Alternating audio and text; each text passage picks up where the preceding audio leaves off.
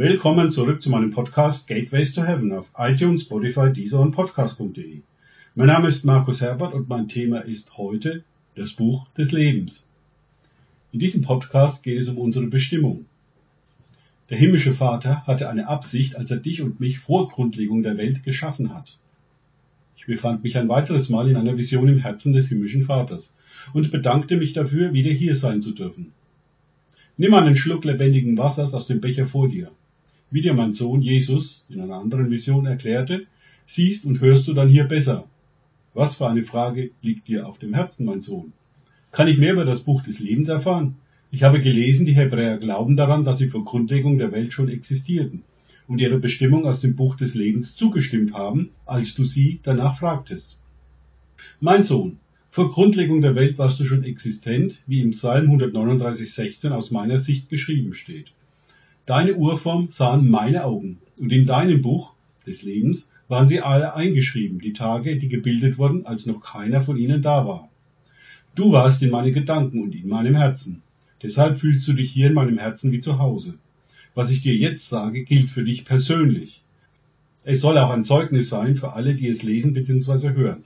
Aber sie müssen mich selber nach ihrem Buch des Lebens und nach ihrer Bestimmung, die darin aufgeschrieben steht, fragen.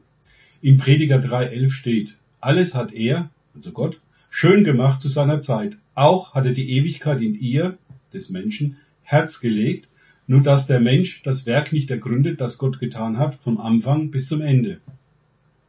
Ihr bezieht im Allgemeinen Ewigkeit nur auf das, wo ihr einmal sein werdet, wenn ihr tot oder aufgestiegen seid. Doch ihr kommt aus der Ewigkeit, vor Grundlegung der Welt und damit der Zeit, wie ihr sie kennt. Dort habe ich auch dir die Frage gestellt, ob du diese Bestimmung, die ich in dein Buch des Lebens geschrieben habe, annehmen möchtest. In deinem Fall habe ich dir auch gesagt, dass es für dich nicht einfach wird, überhaupt an diese Informationen zu gelangen. Überrascht antwortete ich, diesem Schlamassel, das mir in der Welt bisher widerfahren ist, dem habe ich zugestimmt? Ja, du hast dem zugestimmt.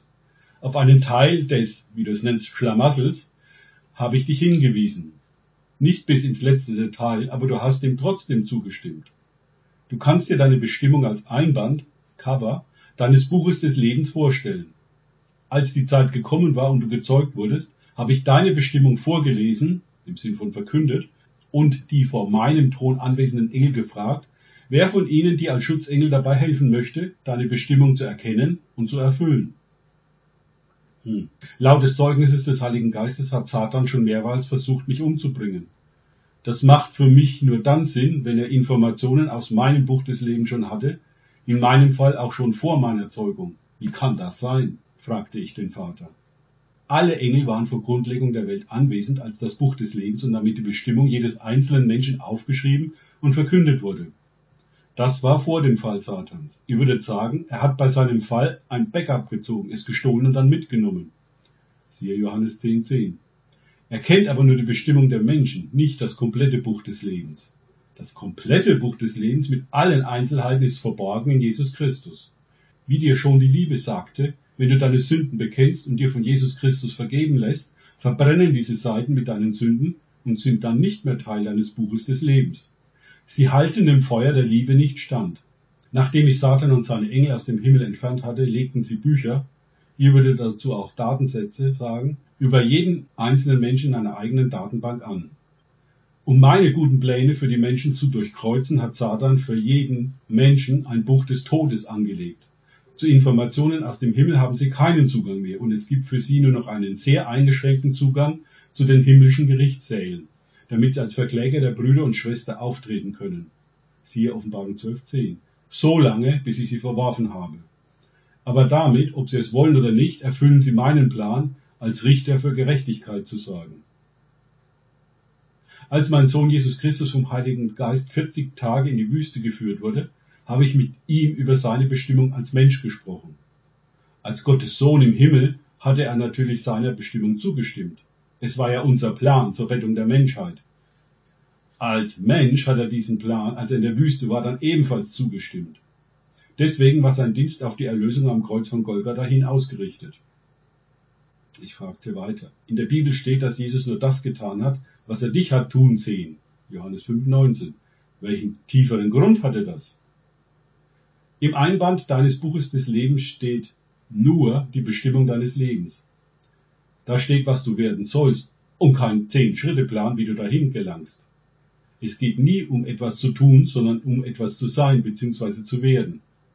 Deine ewige Bestimmung kannst du nur mit mir zusammen erreichen. Und einmal kommen und die Informationen in Anführungszeichen abrufen, reicht dazu nicht. Nur in völliger Abhängigkeit von mir kannst du deine Bestimmung erfüllen. Du musst dich darauf einlassen und mit mir darüber reden.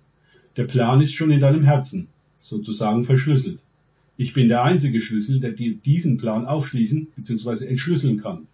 Erinnere dich an Prediger 3.11, über den wir anfangs gesprochen haben. Die Schönheit und die Herrlichkeit deiner Bestimmung erschließt sich dir nur hier, bei mir. Weder Anfang noch Ende, das Ziel, kannst du ohne mich verstehen. Sonst wären wir wieder bei dem Problem von Adam und Eva vom Anfang. Sie wollten sein wie Gott, ohne Gott. Du weißt, was dabei herausgekommen ist. Vieles bei deiner Bestimmung ist ein Weg, den du nur an meiner Hand gehen kannst.